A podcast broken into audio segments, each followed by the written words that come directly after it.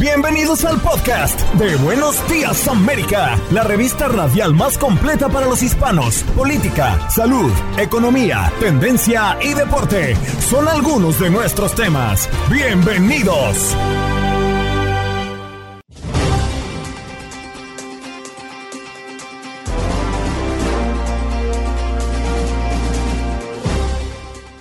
Hola, soy Andreina Gandica y este es el podcast de Buenos Días América. Pedro Rojas, nuestro corresponsal de Univisión en la Casa Blanca para hablar del Senado de Estados Unidos que aprueba una resolución para anular regla del gobierno Biden que no penaliza a los inmigrantes por ley de carga pública. Además, ¿qué puede pasar si demócratas y republicanos no acuerdan modificar el techo de la deuda de Estados Unidos?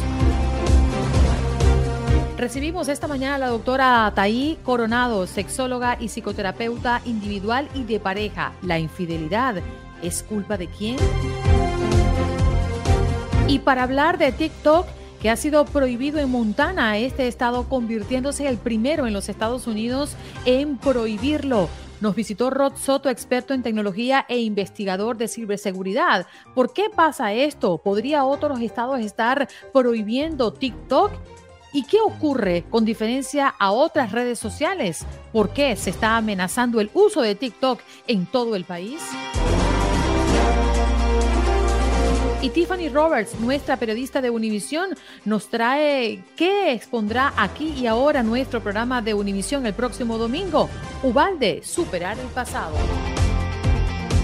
Aldo Vidal Sánchez en los deportes. Mucha información compartida para todos ustedes. El béisbol de las grandes ligas y sus resultados. La NBA con sus finales de conferencia flor de piel. También tenemos el fútbol internacional y el fútbol mexicano acá en los contactos deportivos. ¿Qué pasó? Las noticias relevantes.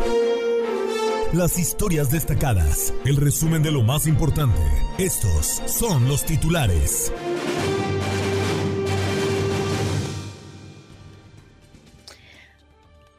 Sobre el techo de la deuda es noticia, los negociadores trabajan para llegar a un acuerdo este fin de semana, pero les queda mucho camino por recorrer. En más información también le comentamos que en medio de su disputa con Ron DeSantis, Disney retira su ambicioso plan para invertir casi 867 millones de dólares en nuevo campus en Florida. Mario Vergara, el buscador de desaparecidos que encontró a Leslie Martínez y falleció días después. Mario, uno de los activistas más importantes dedicado a la búsqueda de personas desaparecidas en México, murió el día de ayer debido a un accidente laboral. Organizaciones dedicadas a la búsqueda de desaparecidos lamentaron su fallecimiento. Tierra alcanzará las temperaturas más altas de su historia moderna en los próximos cinco años. La Organización Mundial de Meteorología encendió las alarmas luego de pronosticar que en los próximos cinco años se alcanzarán las temperaturas más altas que se hayan registrado en el mundo.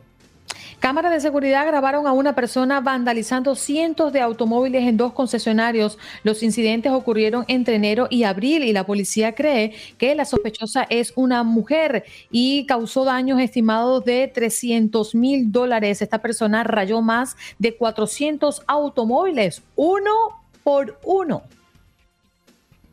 Con la ley de Florida, los indocumentados, cada tres meses los hospitales deben reportar el número de pacientes ciudadanos, residentes o indocumentados atendidos, pero la ley no exige que la información incluya nombres ni direcciones. Además, explican abogados y organizaciones, en el caso de los indocumentados, la ley no prohíbe que reciban la atención médica que necesitan y tampoco ser sujetos de arresto o deportación.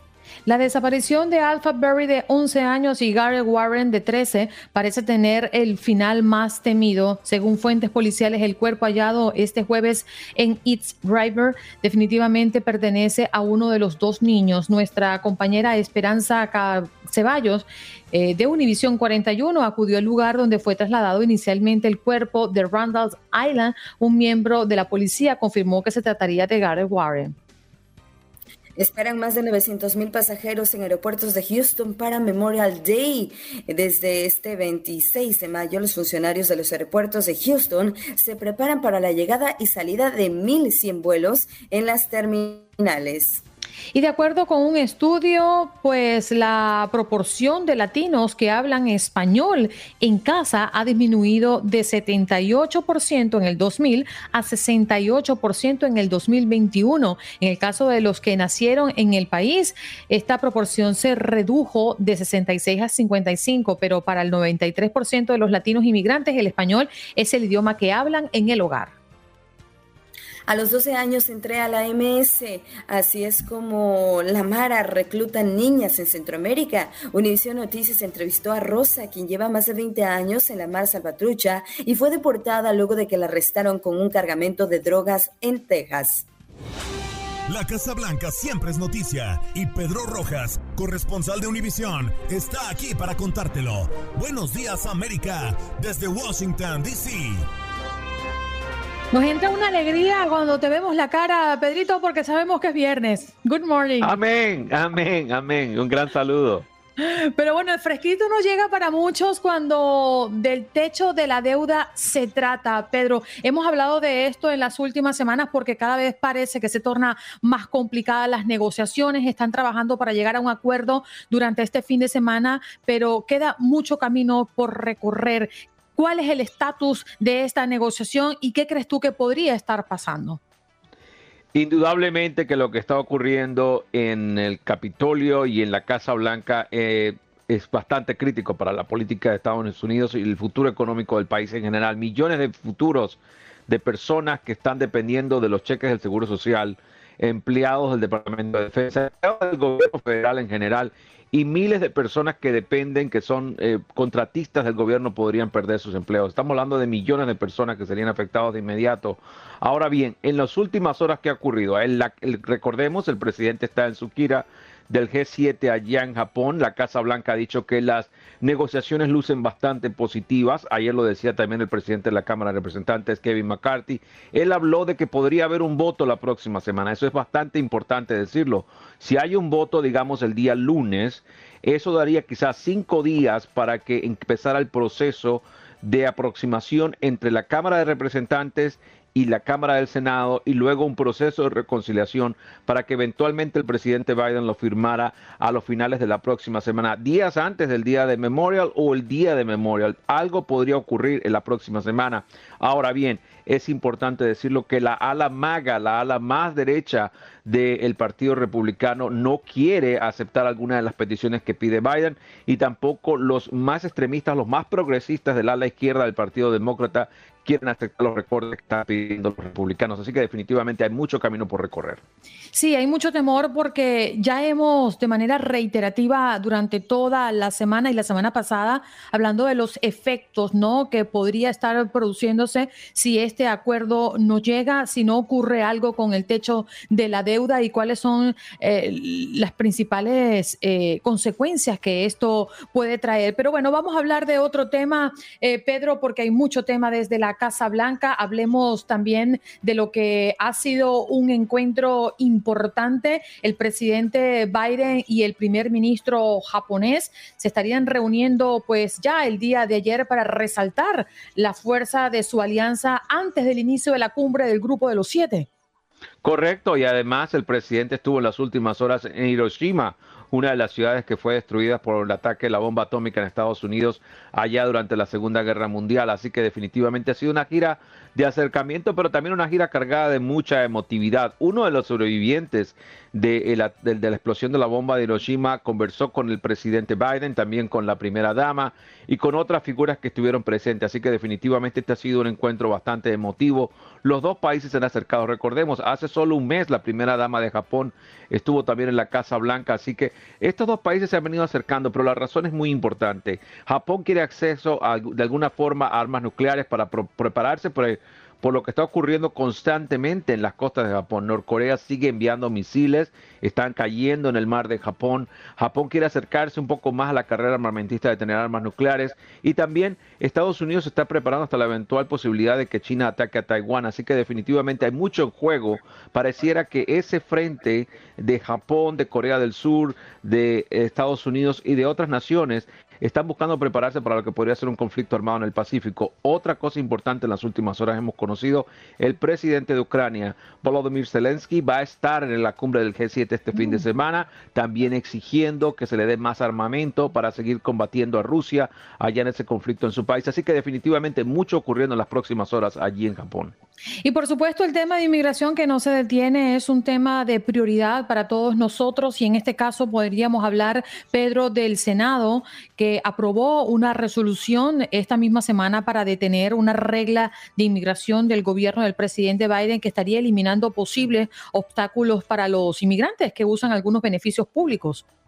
Sí, es cierto. Lo que, lo, que ocurre es que definitivamente esa propuesta no, quizás no avance en la, la Cámara de Representantes. Recordemos, está muy dividida la, la, la, visión de los dos partidos. Los republicanos en la Cámara ya aprobaron un proyecto de ley migratoria que tampoco avanzará en el Senado. Así que definitivamente es bastante difícil que haya una acción, al menos de parte del Congreso. Pero lo que sí es cierto decir es que el gobierno ha venido reportando que hay una reducción drástica de ingresos de inmigrantes desde la semana pasada. Ahora, es importante decirlo que dentro de los centros de procesamiento, debido a las dos cortes que se pronunciaron la semana pasada, una que prohibió que el gobierno pudiera liberar a las personas sin órdenes de presentación en corte y la otra que impuso que el gobierno tampoco podría liberar a las personas simplemente esto ha generado que haya una sobrepoblación en los centros de procesamiento de la patrulla fronteriza y definitivamente hay mucho hacinamiento en este momento en esos lugares.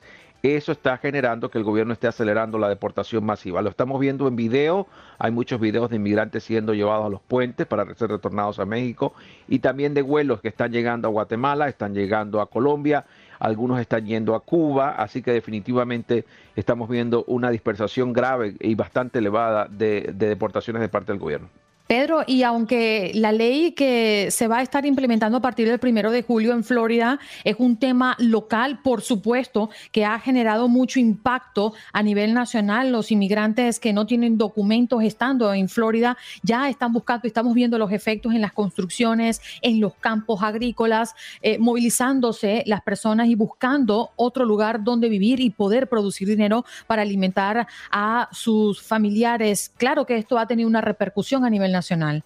Absolutamente, yo puedo testificar que viviendo aquí en Maryland, a, las afueras de Washington, D.C., hemos visto con más frecuencia vehículos con placas de Florida, lo que oh. significa que hay mucha gente que está llegando, he escuchado ya que mucha gente se ha venido, se ha venido poco a poco de venida las razones porque saben que la situación migratoria en Florida se ha hecho más difícil y esta es una situación que se viene palpando en esta área del país, sobre todo en el noreste, donde se sabe que hay mucha, hay mucho todavía trabajo. la diferencia entre Florida y esta zona es que el costo de la vida acá es mucho más elevado. Así que vamos a ver quizás si la economía no se mejora en las próximas semanas, un poquito de recesión y quizás familias teniendo alguna necesidad, pero definitivamente este proceso eh, migratorio o emigratorio, vamos a decirlo de alguna manera, de Florida hacia otros estados del país, está ocurriendo, se está reportando y lo que estamos observando, al menos aquí en la costa del noreste del país, estamos viendo con más frecuencia vehículos con placas de Florida alrededor. Y muchas personas temen también que otros estados puedan replicar lo hecho por Ron DeSantis.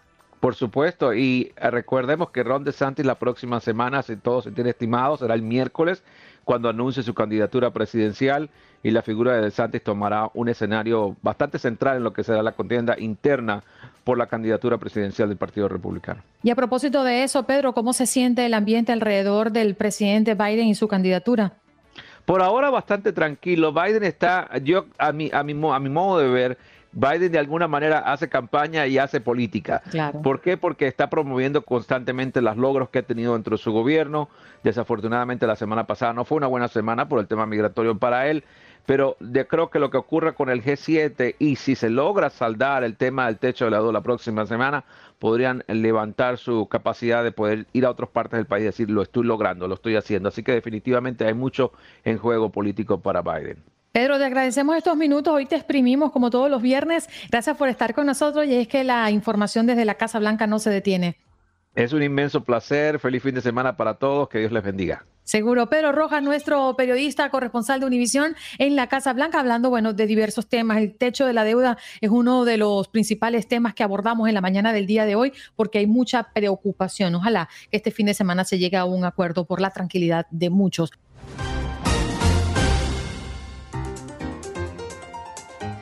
Buenos días América de Costa a Costa, está de regreso y estamos aquí para hablarles del tema del día. Vamos a profundizar sobre la, la infidelidad, quise decir. Ya tenemos con nosotros a la doctora Ataí Coronado, sexóloga y psicoterapeuta individual y de pareja. Doctora, muy buenos días, gracias por estar con nosotros esta mañana. Hola, muy buenos días, ¿me escuchan? Le escuchamos perfectamente. Bueno, hoy estamos hablando con nuestra audiencia y le preguntamos si la infidelidad es culpa de quién. ¿Cómo podríamos responder esta pregunta, doctora? Muy buenos días, gracias por invitarme primero. Este, es un gusto estar con ustedes, saludarlas, Janet, Andreina.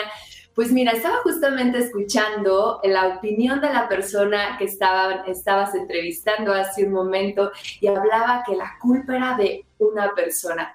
Creo que es necesario primero, no vamos a hablar de culpa, porque culpa nos lleva a vergüenzas, nos lleva a castigos y nos lleva a no superar algo. Vamos a hablar de responsabilidades y las responsabilidades es de todos los implicados, ¿sí? Es decir, yo tengo mi responsabilidad como haber sido quien tal vez transgredió los acuerdos en los que estábamos, eh, eh, en los que habíamos acordado, en los que habíamos quedado, tal vez yo como dentro de una relación tanto la otra persona que puede estar enterada de que está probablemente entrando a una relación donde seguramente hay acuerdos establecidos y también lo que siempre consideramos que es a la persona que siempre consideramos que es la víctima, también tiene su parte de responsabilidad.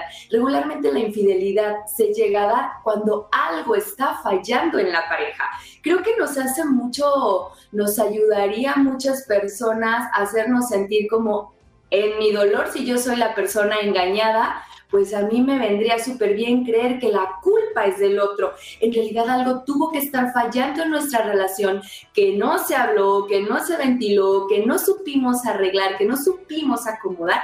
Y entonces muchas veces permitimos que una tercera o hasta cuarta o hasta quinta persona puede estar entrando en esta relación en donde se supone que tomamos acuerdos de exclusividad. Entonces es bien importante no hablar de culpa, sobre todo si en un momento dado se quiere recuperar la relación. Ahora, si seguimos hablando de culpa y yo soy la ofendida, yo soy la engañada y yo me quedo con que la culpa es del otro y de la otra o de las otras, si realmente no vamos a poder avanzar a que no nos vuelva a pasar, porque es importante saber cuál fue mi participación en que esto sucediera para no volverlo a hacer. No estoy hablando de que la persona a la que la engañaron, por así decir, tenga la culpa, tampoco estoy hablando de eso, pero siempre hay porcentajes de participación en que este tipo de situaciones se den en las relaciones. Doctora, buenos días, un gusto saludarla.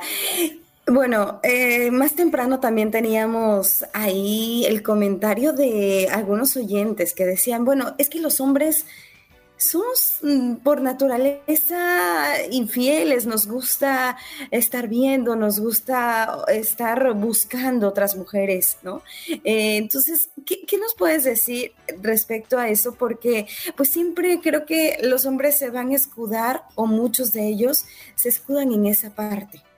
Claro, mira, la naturalización de algo que solamente es una condición social, nos encanta llevarla, nos encanta ponerla sobre la mesa como para justificar que yo puedo estar teniendo un comportamiento diferente a lo que la sociedad marca que debe ser. Es decir, los hombres dicen por naturaleza somos infieles, por naturaleza, a ver, ni por naturaleza somos infieles, ni por naturaleza somos monógamos o polígamos. Es decir, esto es un condicionamiento que lo vamos adquiriendo de acuerdo a lo social. Porque si hablamos de naturaleza y lo queremos poner en la naturaleza, entonces tanto la naturaleza de las mujeres y de los hombres sería la no monogamia.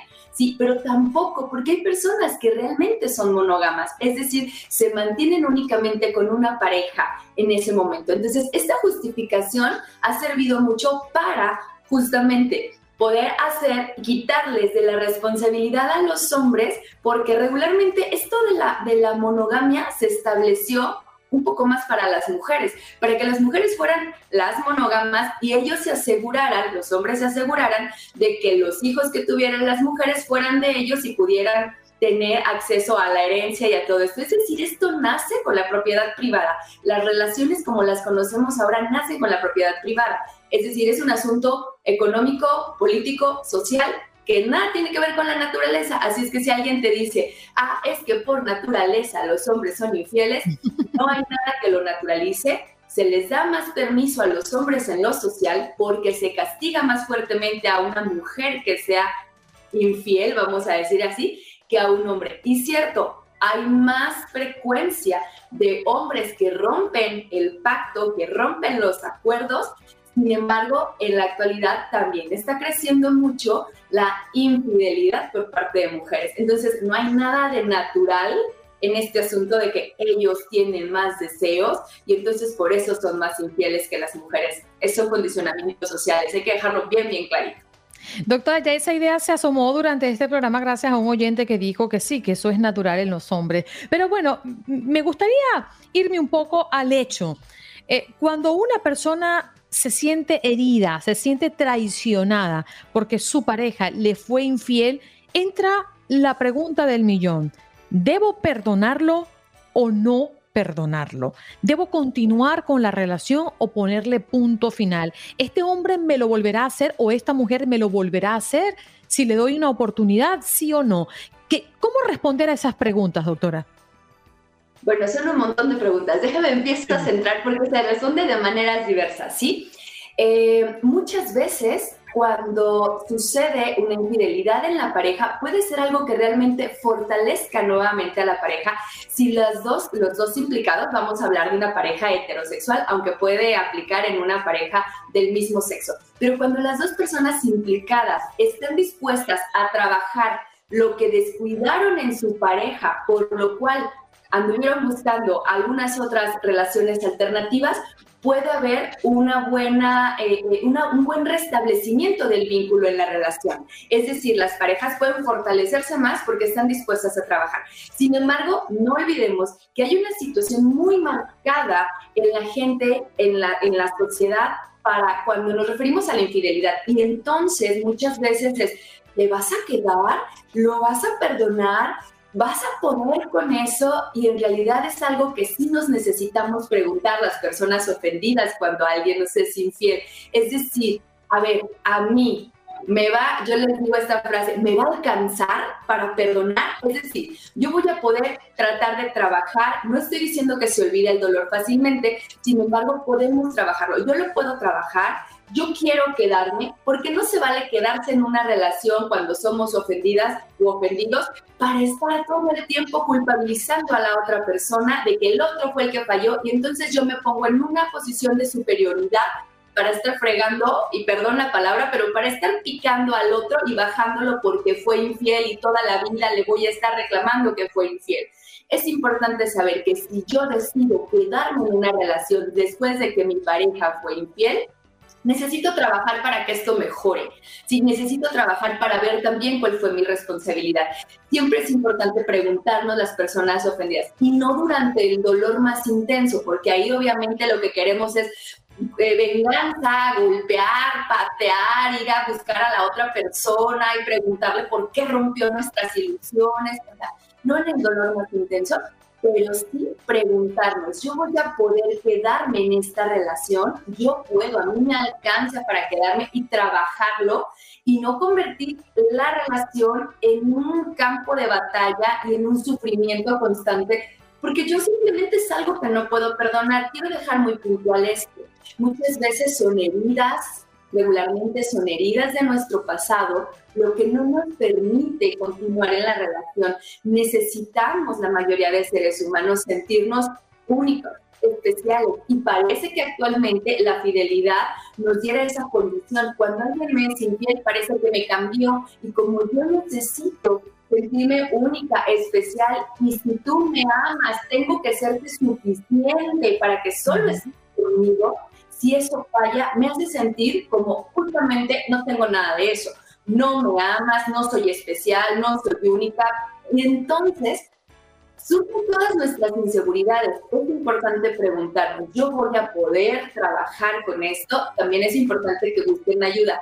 No es fácil hacerlo solas porque muchas veces solas solos porque muchas veces no nos damos cuenta qué es lo que realmente, en dónde... Porque doctora, también también en un momento, y, me pongo en los zapatos quizás de muchas mujeres que he conocido y de muchos hombres que he conocido que han sido víctimas de la infidelidad, pareciera que ese momento es detonante primero para abrir la conversación, qué fue lo que pasó, por qué hiciste lo que hiciste, y también puede ser un momento importante para romper con una relación que no iba para ninguna parte porque ninguno de los dos lo quería, y al final uno decidió voluntariamente ser infiel y propició eh, esta conversación gracias al error que cometió antes de acabar con la relación si realmente eso es lo que quería. Entonces quizás una infidelidad puede ser también un punto de partida para decir, ¿sabes qué? Esto no funcionaba, no funcionó, lo hemos intentado y no ha pasado nada. Es mejor que cada quien agarre su camino, ¿sí o no, doctora?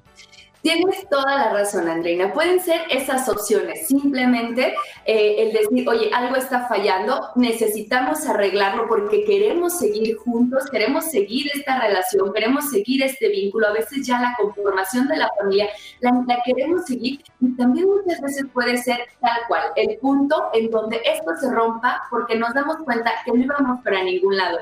No estoy justificando la infidelidad y quiero que quede bien clarito. No se justifica el haber sido deshonestos o haber faltado a un acuerdo, a veces no tan explícito, pero haber faltado a los acuerdos. Siempre va a ser mejor enfrentar la situación y decir, oye, yo ya no estoy cómodo, ya no estoy cómoda, podemos hacer algo para salvar esto, ¿te interesa salvar esto?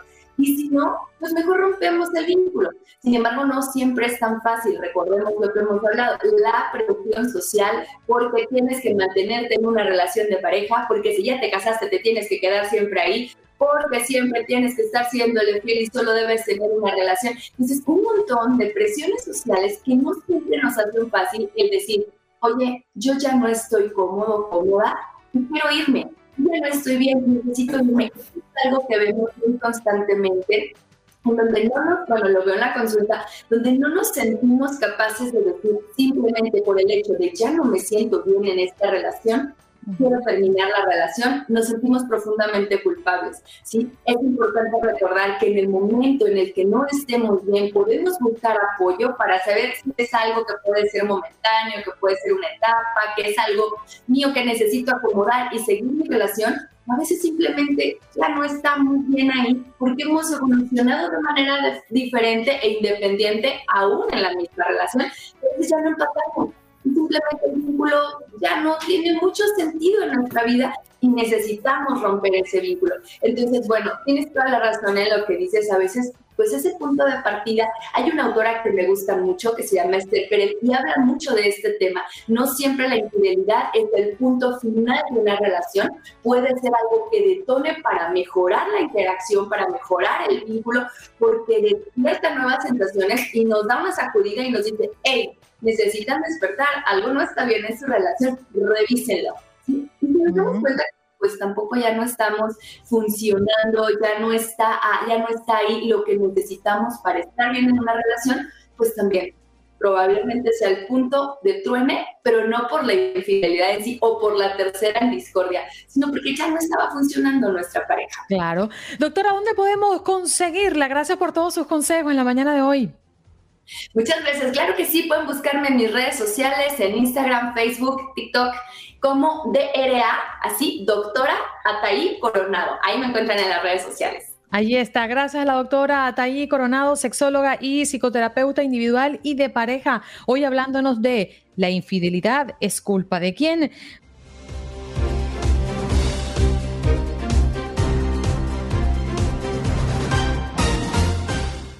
Bueno, de inmediato vamos a recibir a Rod Soto, ya es de la casa, experto en tecnología e investigador de Sirve Seguridad. ¿Cómo estás, Rod? Gracias por estar con nosotros una vez más aquí en Buenos Días América. Gracias por tenerme. Bueno, definitivamente ha sido muy... Mm, Mm, controversial lo que acaba de ocurrir en Montana. TikTok ha sido prohibido en este estado, convirtiéndose en el primer estado de los Estados Unidos en prohibir esta red social. ¿Cuál fue su principal motivación y qué es lo que está pasando alrededor de esta red social, Rod?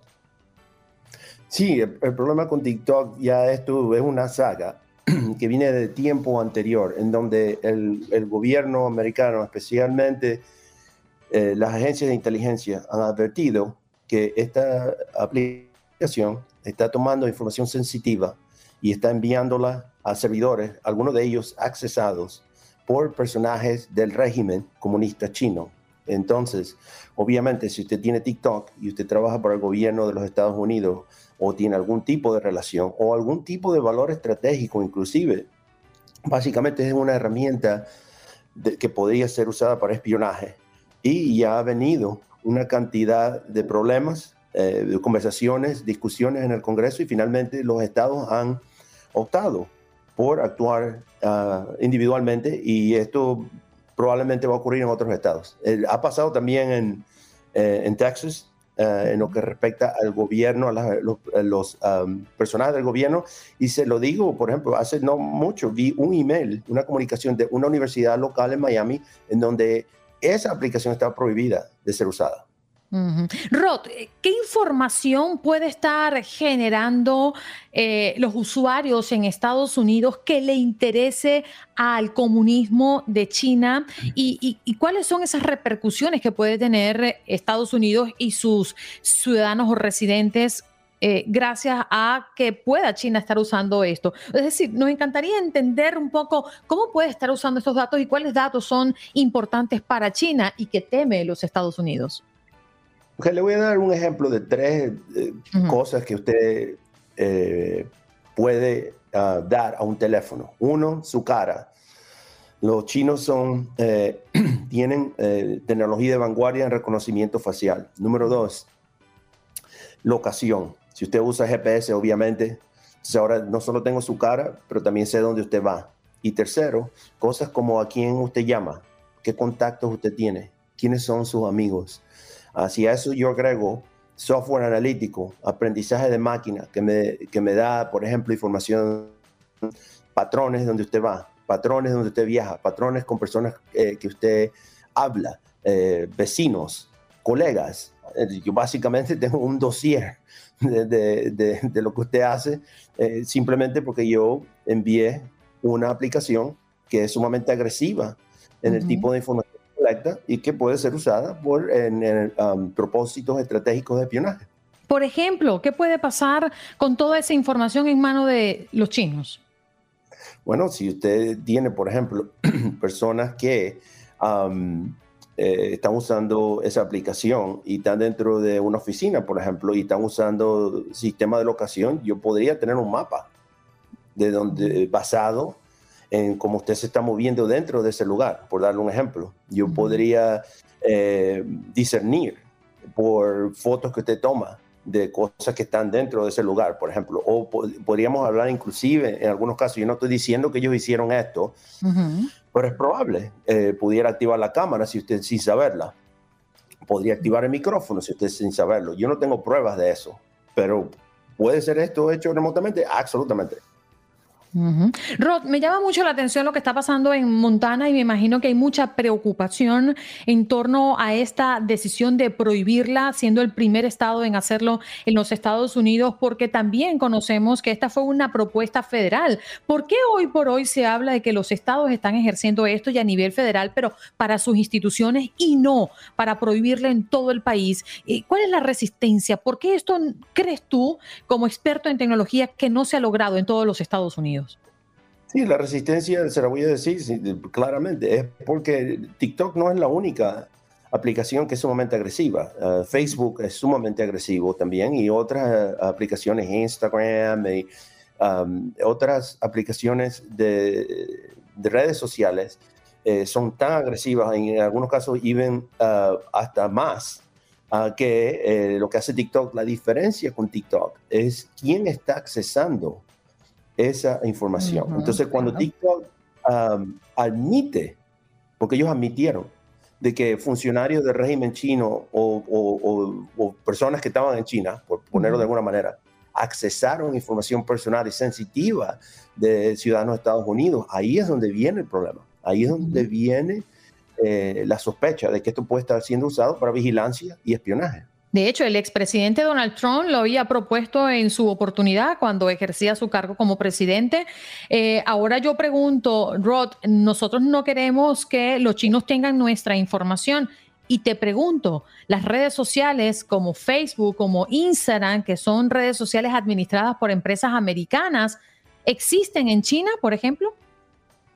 No, muchas de ellas están, están prohibidas, especialmente cosas como Twitter, cosas como Facebook. Ellos no, no realmente, que es una cosa también que yo he hablado antes, esto también se habla de reciprocidad. Ellos bloquean cualquier cosa que tenga que ver con los principios de, Occidente, con libertad, democracia, ese tipo de cosas, ellos siempre lo bloquean. Yo he hecho varias investigaciones, inclusive he visto cómo utilizan tecnología para capturar eh, eh, requisiciones, por ejemplo, inclusive en, el navegador de, una computadora que va, por ejemplo, a CNN, lo toman y lo envían a una cosa que ellos quieren que la persona vea. Entonces, el, aparato de censura y de, prohibición es significativo. Ahora, Ron, nos vamos nuevamente a Montana. Eh, está prohibido en el estado. ¿Qué quiere decir esto? Que las personas que tengan residencia y vivan y sea comprobado que vive en Montana ya no podrá usar TikTok, no podrá descargar, no podrá abrir la aplicación y mucho menos gestionarla. Pero las personas que viajan a Montana tampoco van a poder hacerlo. Bueno, es sumamente difícil. Hay, hay varios desafíos técnicos para poder, para poder enforzar ese tipo de prohibición. Sin embargo, obviamente, el hecho que ya lo tengas te, te, permite crear políticas en escuelas, te permite crear políticas, universidades, organizaciones, y esto te va a ayudar a reducir el número de aplicaciones que la gente está usando, porque técnicamente ya tú no lo debes usar. Es como cuando tú vas ¿verdad? a una universidad o vas a una librería y hay sitios web que tú no puedes visitar porque simplemente son o, ofensivos o son obscenos. obviamente pudiera haber controles técnicos que yo estoy casi seguro que sí los van a poner, pero obviamente no vas a poder controlar el 100% de eso. Es que esa, era justamente mi, gran inquietud, eh, Rod. ¿Cómo funciona la tecnología para prohibir una aplicación? ¿Eso es por el Internet que usas o es por la localización donde te encuentres en ese momento? ¿Cómo funciona? Porque yo puedo ir con mi Internet contratado y yo tengo mi residencia en Miami y, el sistema sabe que yo vengo y viajo y entro a Montana, pero en lo que yo piso territorio eh, del estado de Montana, ¿eso se bloqueará ¿Cómo funciona la tecnología en ese ah, caso? Tú, puedes hacer diversos controles. Lo puedes hacer por direcciones IP, lo puedes hacer por, por ejemplo, tú puedes tener un número de direcciones IP que son distribuidas dentro de la infraestructura de ese estado y ahí si se intenta hacer una requisición, por ejemplo, al, al, TikTok es bloqueado. Ah, pudiera poner filtros en, cortafuegos que son usados en, el gobierno, que son usados en las universidades, que son usados en las escuelas, uh, inclusive en, los mismos ah, lugares donde hay ah, acceso público, tú puedes poner filtros donde si la persona intenta accesar ese servidor, así tengan la aplicación.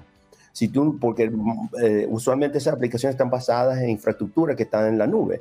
Entonces, si tú bloqueas el acceso a la nube específicamente de esa aplicación, no la vas a poder usar. O sea, en resumidas cuentas, con la tecnología se puede hacer de todo. Eh, casi todo, pero sí. Rod, gracias por estar con nosotros esta mañana. Una última pregunta. ¿Tú crees que otros estados lo repliquen como Montana? Yo creo que ya TikTok ha visto la escritura en la pared. De hecho, ellos acaban de renombrar y comprar otra aplicación. No sé si eso es una especie de, de, de respuesta a lo que viene, pero yo creo que TikTok eventualmente va a ser prohibido o va a ser, el uso va a ser muy difícil ah, por las pruebas que supuestamente tiene el gobierno, ¿verdad? Y la presión que se está poniendo. Entonces, hay que ver qué viene ahora, ah, pero sí pareciera que la tendencia es a que esa aplicación que por cierto ha sido muy exitosa y en muchos casos inclusive es hasta mejor que Instagram. Yo, no les quito mérito a ellos. Bueno, pero es que ah, Instagram creó todo, todo su ecosistema a base de los reels gracias a la fuerza que ha tenido TikTok.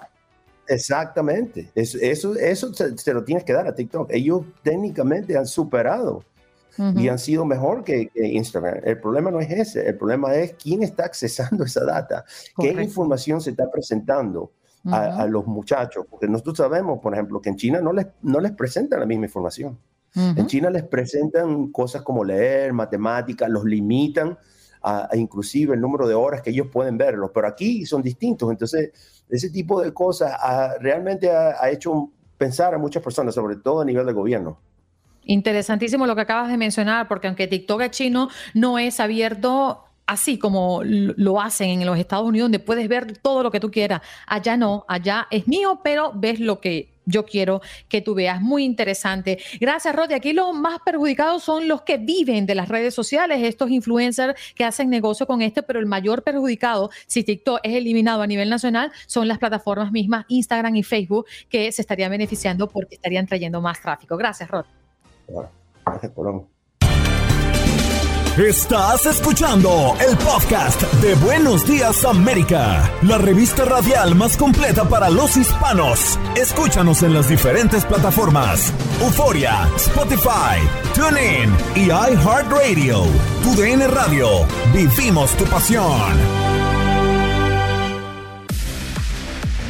Adrenalina, pasión y orgullo. Todo por ser campeones. En Buenos Días, América. Contacto Deportivo.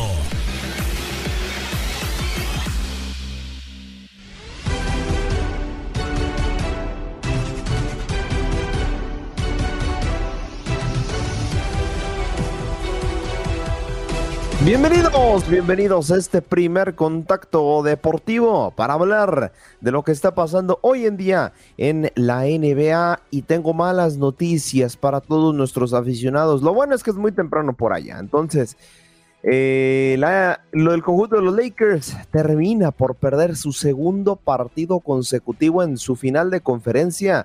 Los Denver Nuggets están en plan grande, están en plan de no darle chance absolutamente a nadie. Terminan por imponerse 108 a 103 frente al conjunto de Los Ángeles. Grandísimo partido que nos terminaron por regalar. Pero bueno, a fin de cuentas, quien termina anotando más, diría por ahí el buen eh, Jorge Campos, termina por ganar los partidos.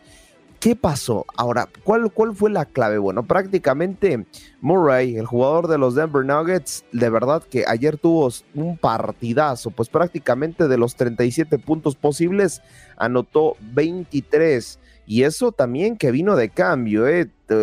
fue prácticamente pieza clave para la victoria. También, obviamente, como siempre, Nikola Jokic termina por ser factor dentro de los Denver Nuggets. Es el, para mí, es el mejor jugador en cuestiones individuales que tiene el conjunto que se llevó la victoria.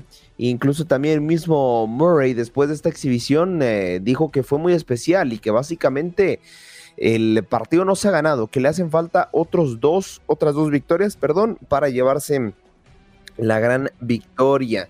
Por ahí también sus compañeros Bruce Brown le aplaude lo que, lo que hizo el buen eh, Jamal Murray respecto a este partido. Pero bueno, así las cosas al momento en este partido de lo que viene siendo los Denver Nuggets frente a los LA Lakers. Un grandísimo partido y el día de hoy, pues el Miami Heat se estará enfrentando al conjunto de los Celtics de Boston. Ya saben que todos los partidos irán a las 8 de la noche con 30 minutos tiempo del este, buscando también el Heat por su parte pues llevarse su segundo partido. De hecho, pues por ahí también los reflectores van a estar con, con Jimmy Butler. ¿eh?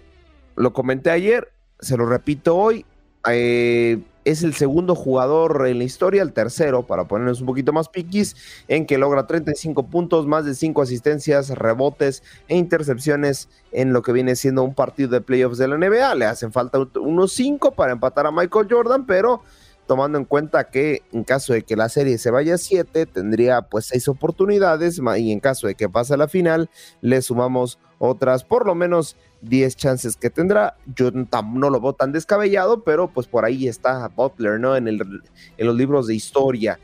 En más en noticias referentes a la NBA, hay una que llama mucho la atención y es que Giannis Antetokounmpo, así es, la gran figura de los Celtics de Boston, podría estar llegando al al momento vigente campeón de la NBA, los Golden State Warriors. Por ahí se habla de una cifra millonaria, pero bueno, su equipo sigue en, en competencia.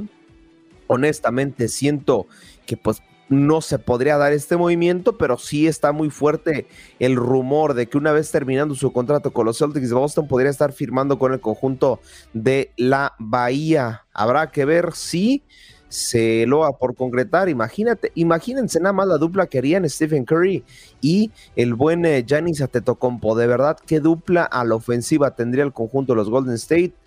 Envidiable, ¿eh? envidiable. Por ahí tendrían ambos eh, conjuntos. Así que finalmente vámonos también con las últimas noticias que acontecen respecto al apodado mejor básquetbol del mundo.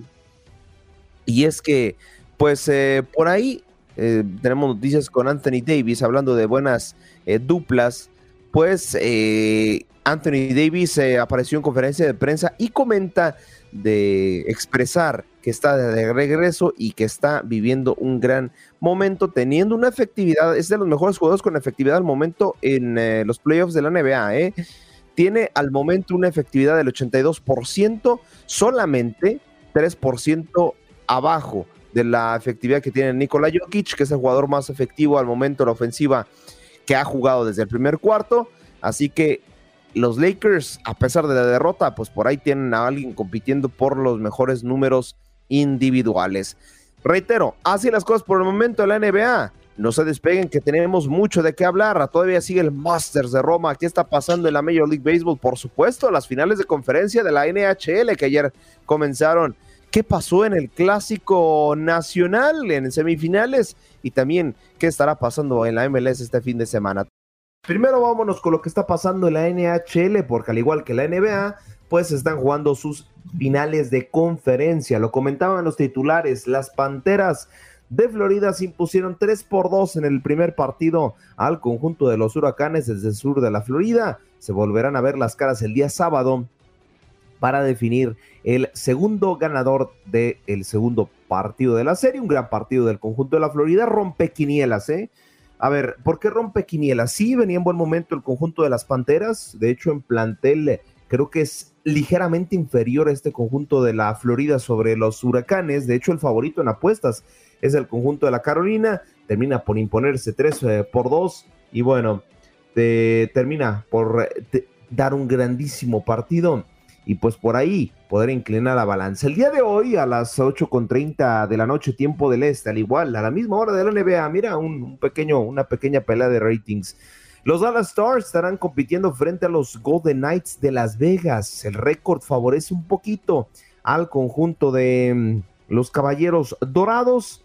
Este juego, este apenas será el primer juego para definir uno, el campeón de la conferencia del oeste y el otro, una, el campeón de la conferencia del este. Las estadísticas al momento en la Liga de Hockey de los Estados Unidos y Canadá, pues bueno, nos están dejando en eh, cuestiones pues bueno, de postemporada a Conor McDavid como líder, pero por ahí Rope Haynes puede superar al mismo eh, McDavid en estos playoffs. Recordemos que eh, hay MVP para temporada regular y hay MVP para postemporada. Al momento todos. Jay Campbell como mejor goleador y como mejor defensa Evan Booker.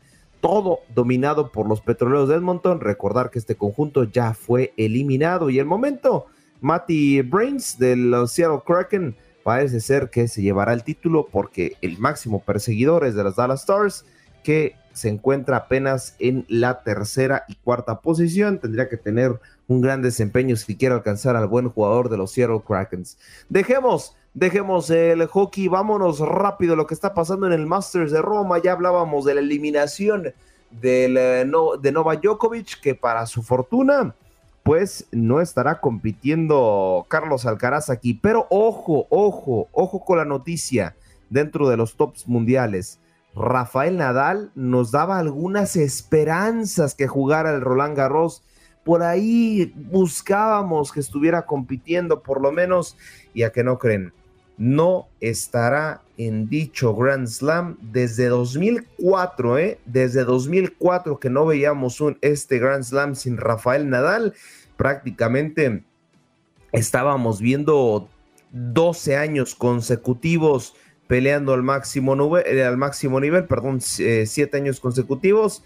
Me fallaron por ahí las matemáticas, pero ya desde 2004 no veremos al español compitiendo al máximo nivel y eso significa que no solamente no estará dentro del top 10, le agregamos otro cero, no estará dentro del top 100 mundial Rafael Nadal al no competir en dicho torneo. Vaya, vaya, de verdad, qué infortunio por parte del el atleta español. Ojalá, ojalá de verdad se recupere de su lesión porque se le extraña y le hace falta en esos torneos. Resultados.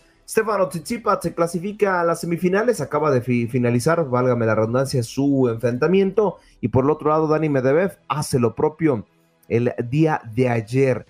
Vámonos con el individual femenino porque hay partidos el día de hoy. El que más destaca será entre Yelena Rybakina contra Yelena Ostopenko, eh, del top 5 mundial estas dos atletas, y del otro lado Verónica Kudertova frente a Nelia Kalalina, una rusa frente a ucraniana, eh. A ver, hay polémica, hay polémica en este partido, eh, porque pues tenemos varios tiempos que no se enfrentan atletas de esta nacionalidad. Al momento también se están jugando los dobles eh, masculinos con eh, presencia latina de Horacio Ceballos, el argentino, junto a Marcel Granollers, el eh, atleta también español. Al momento están ganando el segundo set. 30 a 0 en los en, la pareja masculina, ganándole a Jan Shelinski y Hugo Nis de Polonia. En dobles femeninos también por ahí, la pareja entre Jessica Pegula y Curry Guff se impuso a la pareja estadounidense y neerlandés y se clasifican pues prácticamente a la gran final de la pareja dobles femenino del Masters 1000 de Roma. Rapidísimo para finalizar nuestro contacto deportivo, lo solamente actualizarlo en eh, cosas de la MLB, porque Gary Sánchez, así es, ya les había dicho en algunos, eh, me parece que el martes, que había tenido un gran desempeño con eh, contrato de ligas menores con los New York Mets. Ahora recibirá una oportunidad para este fin de semana, será llamado al primer equipo y en caso de que las cosas se le den, podría firmar contrato de grandes ligas. La mejor es de las suertes para mi primo lejano, el buen Gary Sánchez, para que, pues bueno, pueda tener un contrato de grandes ligas con los New York Mets.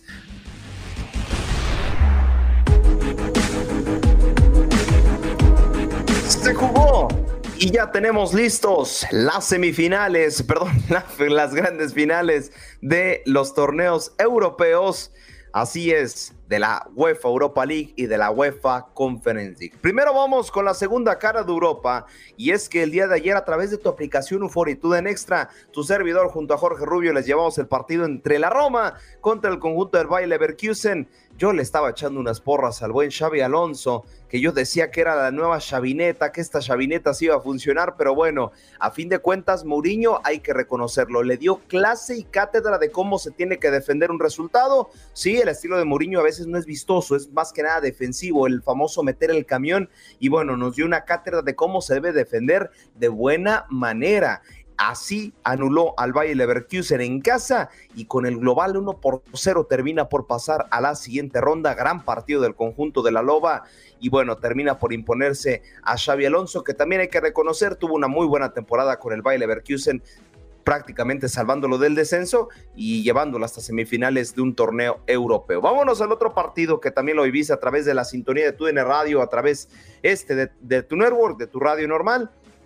El conjunto de la vecchia señora de la Juventus buscaba una final europea más desde, prácticamente 2015 que no llega a una instancia de esta, de esta competición, 2016, perdón, no llega a una final europea, lo buscaba hacer, pero se enfrentaba al Real Madrid de la Europa League, al Sevilla, que también tiene una conexión impresionante con este torneo y terminaba por adelantarse en el marcador con una anotación de Vlahovic, el delantero serbio pero después vendría un gran riflazo de Suso y ya para el complemento el Sevilla, porque se fueron a tiempos extras, el Sevilla terminaría por imponerse dos por uno y eliminar a la vecchia señora de, la Juventus. Vamos a escuchar las declaraciones de Massimiliano Allegri, el técnico bianconero, hablando precisamente de la eliminación que tuvo su equipo y agradeciendo la traducción y las voces a TJ Sports.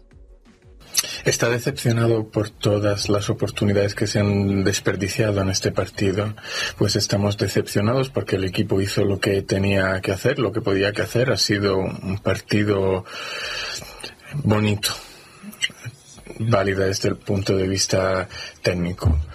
Eh, pero a este nivel los detalles marcan la diferencia. No tengo mucho que añadir. Quiero agradecer a mis chicos por lo que han hecho en esta edición de la Europa League. Hemos jugado un buen partido, no ha sido fácil y lo siento mucho por ellos. Ahí están las declaraciones de Massimiliano Allegri, que pues tan agüitado no ha de estar porque la Juventus está clasificado a la siguiente, la siguiente temporada, la UEFA Champions League. No estará compitiendo UEFA Europa League. Vámonos con la contraparte, con, con José Luis, perdón, Mendíbar, técnico del Sevilla, que ese sí, el Sevilla sí necesita ganar la Europa League si es que quiere pensar en competencias europeas porque no tuvo buena temporada en la liga, está décimo segundo, ya no tiene posibilidades de clasificar a ninguna competencia europea, a menos que gane la UEFA Europa League. Sí, un equipo italiano, un gran equipo que pues eso, se te pone por delante y ves muy difícil el, poder dar la vuelta y bueno, hemos sido capaces ¿no? de seguir teniendo paciencia que, creo que hemos tenido durante todo el partido para, para, atacarles, que hemos estado mucho más tiempo en área contraria, pero que era, era muy difícil abrir la lata y bueno, eh, después del 0-1 pues el gran gol de, de, Suso del borde del área pues nos ha ayudado a mantenernos firmes y luego en la prueba levantar el, el partido, ¿no? Pero ha sido muy difícil. Y ahora pasamos a la tercera cara de Europa. Y así es, Así es, porque este, también este tipo de partidos los eh, sintonizamos a través de la frecuencia de TUDN Radio, porque la UEFA Conference League también vio actividad y les llevamos las actualizaciones de manera simultánea como íbamos transmitiendo las semifinales de la UEFA Europa League. El conjunto del West Ham United gana domicilio en la recta final en Países Bajos frente a la AZ Almark y termina por pasar a la gran final a la gran final de este torneo. Inglaterra teniendo ya dos representantes en finales continentales y lo de Italia es impresionante. El conjunto de la Fiorentina literalmente en el último minuto de los tiempos extras termina por ganarle 3 por 1 al Basel, global con un eh, total de 4 a 3 llevándose la victoria y pasando a la gran final. Temporadón en letras mayúsculas del fútbol italiano, finalista en UEFA Champions League, Inter de finalista en UEFA Europa League eh, la Roma y finalista en Conference League la Fiorentina, buscando ser monarca de las tres caras de Europa. Impresionante lo de fútbol italiano. Así que dejamos, vámonos a tomar un avión y aterrizamos en este país.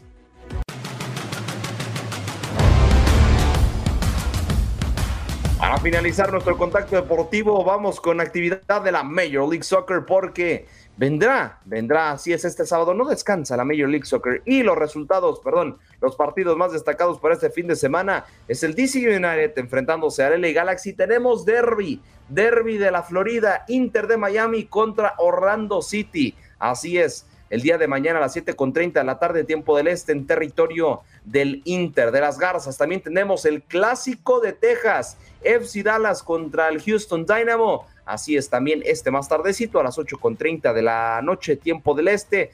Podemos apodarlo así un derby de la California, LAFC contra San José Earthquakes. Ya sabemos que el clásico de California es LA Galaxy contra San José, pero este hay que apodarlo como un derby. Para finalizar la jornada de Major League Soccer también hay otro derby, un derby de la Cascadia, Vancouver Whitecaps contra Seattle Saunders a las 10 de la noche con 30 minutos tiempo del este. Así la información en Contacto Deportivo.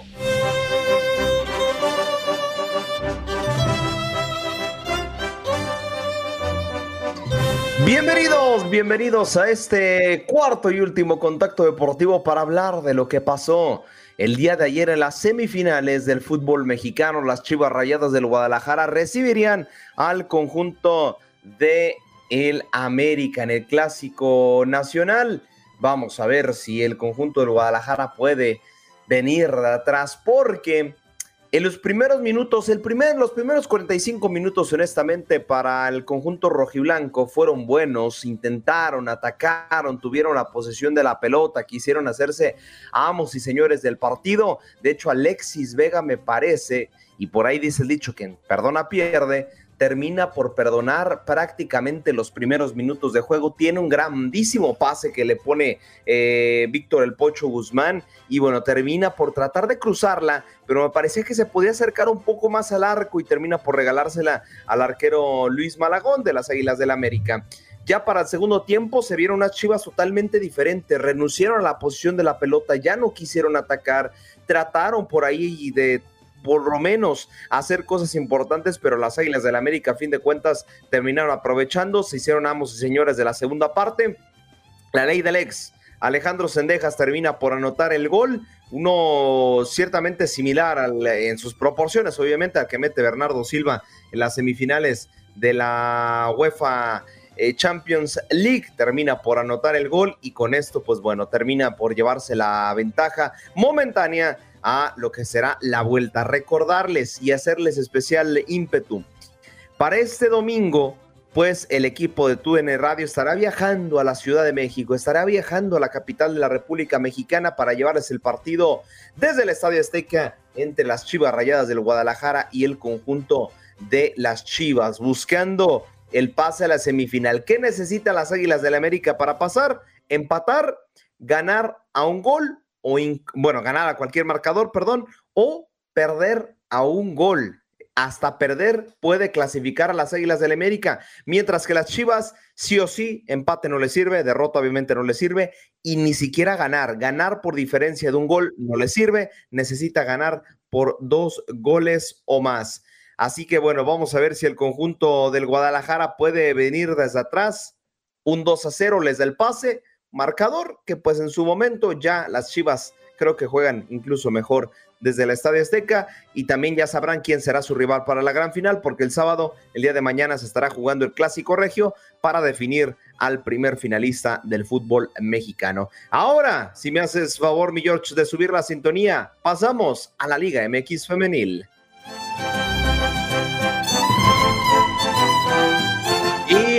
Pasando en el fútbol rosa, en la división eh, femenil del fútbol eh, mexicano? Pues nada más y nada menos que las Chivas Rayadas del Guadalajara, así es, la división femenina termina por regalarnos un partidazo el día de ayer desde la Bella Irosa frente al conjunto de Pachuca, porque ya en temporada regular no se habían regalado un partidazo 4 por 4 y lo vuelven a hacer 3 por 3 a espera de la vuelta que será el día domingo justo antes del partido eh, de la división varonil frente a las Águilas del América. Y el día de hoy las rojinegras del Atlas harán lo propio frente a las Tigresas de la Universidad Autónoma de Nuevo León. También igual a las 8 de la noche, perdón, a las 9 de la noche, tiempo del este, las Bravas de Juárez estarán enfrentando a las Águilas del América y más en la noche, ya prácticamente a primera hora del día de mañana, tiempo del este, las Cholas estarán haciendo lo propio frente a las Rayadas del Monterrey. Hoy se juega ya, se culmina los duelos de ida de los cuartos de final de la liguilla MX femenil y todo se definirá prácticamente el día lunes. Solamente se juega el domingo